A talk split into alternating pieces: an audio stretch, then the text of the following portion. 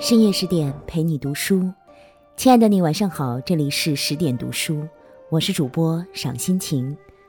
今天我们要分享的文章是：薄太后不争，则天下莫能与之争。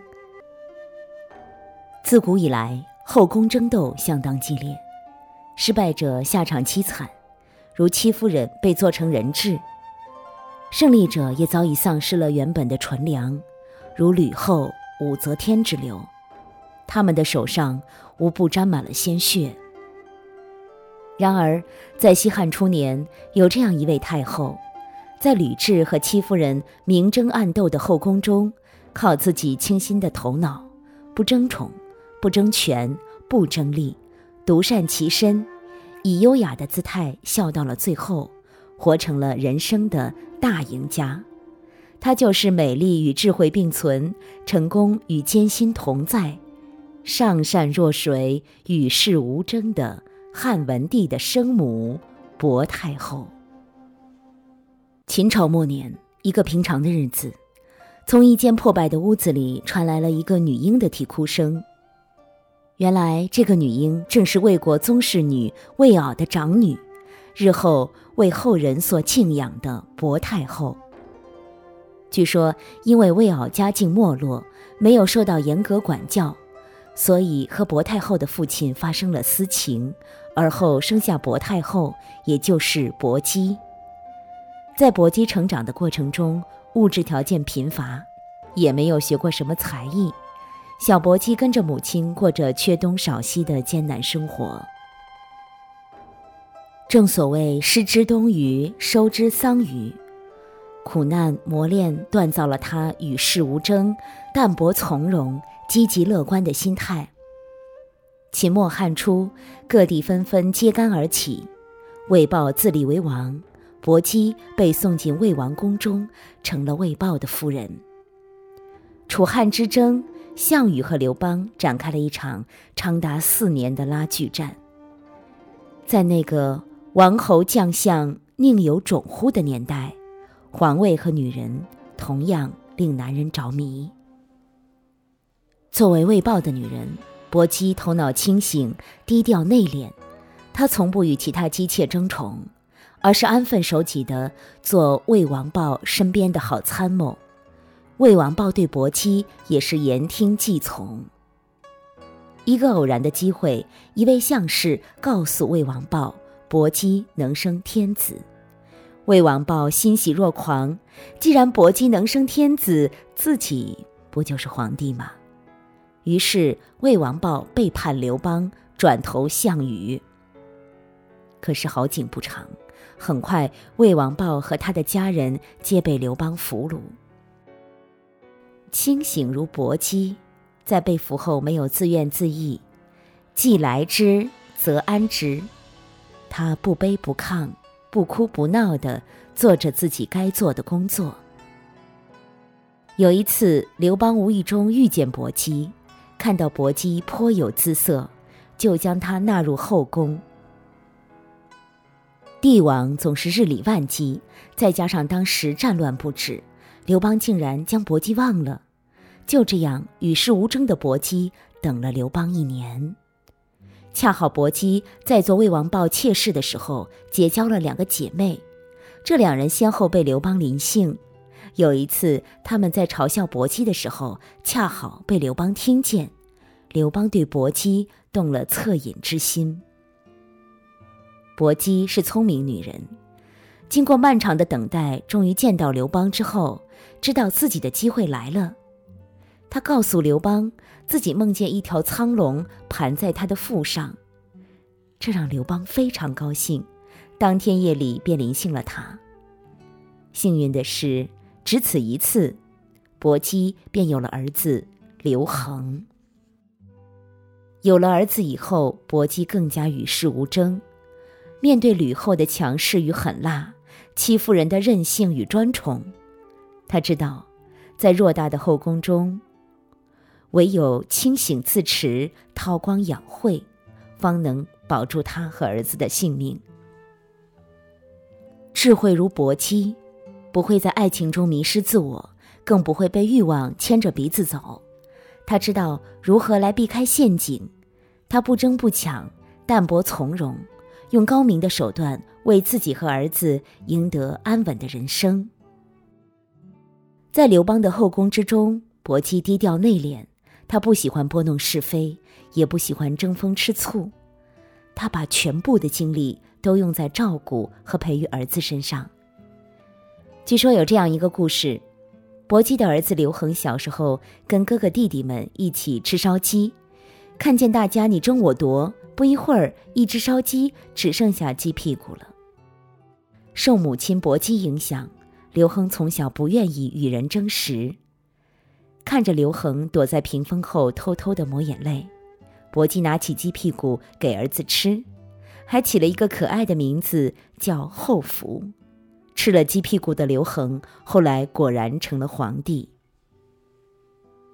由此可见，薄姬教育孩子不争不抢，源于他自己是一个与世无争的人。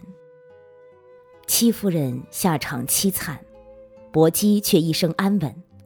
为什么以狠辣著称的吕雉会放过薄姬？一个重要的原因就是薄姬的与世无争。戚夫人为了和吕后争夺宠爱，明争暗斗，这大大的激怒了吕后，让吕后对戚夫人恨之入骨。而薄姬就不同了，薄姬没有受到刘邦的宠爱，她不哭不闹也不争，从来不传谣言，不说他人坏话，只是守着儿子，过着平淡的日子。最重要的是，薄姬与人为善。他尊敬吕后，从不像其他嫔妃那样挑衅吕后的权威。在吕后眼中，备受冷落的薄姬甚至跟自己有些同病相怜。与此同时，当戚夫人为了给儿子刘如意争夺太子之位，与吕雉针锋相对的时候，薄姬却韬光养晦，独善其身，并教育儿子处处忍让。在吕后眼中，薄姬母子对自己的大权着实构不成威胁，所以刘邦死后，当薄姬提出想跟八岁的儿子前往封地的时候，吕雉没有反对，还让他做了封地的太后。后来吕雉残害皇子，清理后宫，薄姬和儿子刘恒正是因为低调内敛、与世无争，才保住了自己的性命和荣华。转眼间到了公元前一百八十年。那一年的秋天，秋风萧瑟，漫天的黄叶纷纷扬扬的飘落下来。眼见他高楼起，眼见他高楼塌，登高必重跌，吕氏家族也不例外。吕后去世两个月，手握兵权的吕氏家族真正成了案板上的鱼肉。老臣周勃等人除掉吕氏侯王，废除少帝之后，他们也想过迎齐王为帝，但是齐王的母亲太过强势和狠辣，怕再出现第二个吕后。当时刘邦的儿子活着的只有刘恒和刘长，刘长的母亲虽已去世，但是他的娘家人也不是等闲之辈，于是他们想到了薄姬的儿子刘恒。此时，薄姬和刘恒在代国正安稳度日，岁月静好。当长安来的使者将消息告诉刘恒的时候，小心谨慎的刘恒都有些不相信，这不是天上掉的馅饼吗？冷静的刘恒立刻召集群臣商议。有一种意见是，吕氏侯王灭亡，朝廷政局不稳，应先托病不去，再静观其变。还有一种意见是机会难得，应该抓住机遇，立刻进京继位。刘恒自然跟母亲薄太后商议，薄姬并没有高兴之色，他志趣淡泊，并没有争夺皇位的欲望。最后，他们还是选择了占卜来决定去还是不去。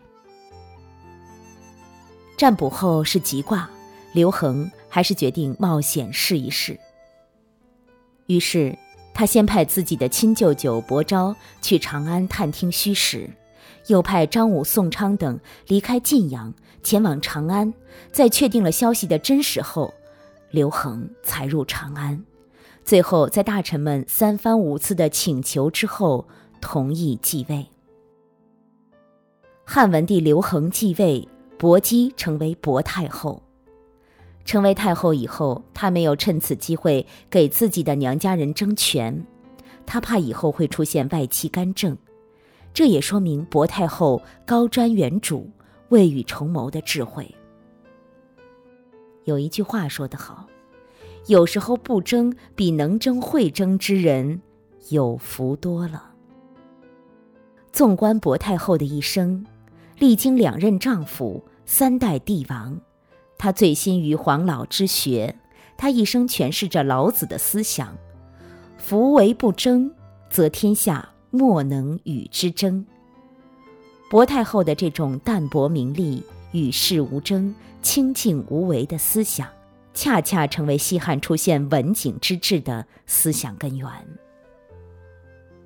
道德经》有曰：“不自见故明，不自是故彰，不自伐故有功，不自矜故长。夫为不争，故天下莫能与之争。”意思是，不要眼里只有自己，便能够更加明了世事；不自以为是，反而能够更加彰显自己；不自我夸耀，反而能够成就功业；不自高自大，所以能够长期有所长进。正是因为不与人争，所以遍天下没有人能与他争。从薄太后身上。我们看到了他低调、内敛、和善、不争的高尚品格。英国诗人兰德写道：“我和谁都不争，和谁争我都不屑。我爱大自然，其次就是艺术。我双手烤着生命之火取暖，火萎了，我也准备走了。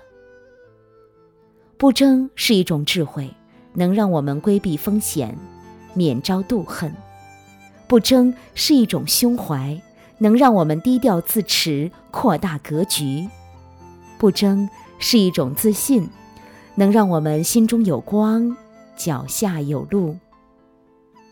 薄太后的一生，不管处境如何，她都能宠辱不惊，与世无争的优雅从容的活着。古训说道：“人生有欲。”欲而不止则争，争则乱。人心一旦乱了，处处都是万丈深渊。不乱于心，不困于情，才能拥有一双雾里看花的慧眼，在波涛汹涌、险象环生的命运的海洋里，不至于触礁或沉潜。愿我们都能像薄太后一样。在这纷繁复杂的人生的海洋里，活出智慧的自己，以我自风情万种却与世无争的好心态，经营好自己的一生。更多美文，请继续关注十点读书，也欢迎把我们推荐给你的朋友和家人，让我们一起在阅读里成为更好的自己。我是赏心情，我在美丽的渤海之滨，山东龙口，向您道声晚安，晚安喽！用我的声音让您安静而丰盈。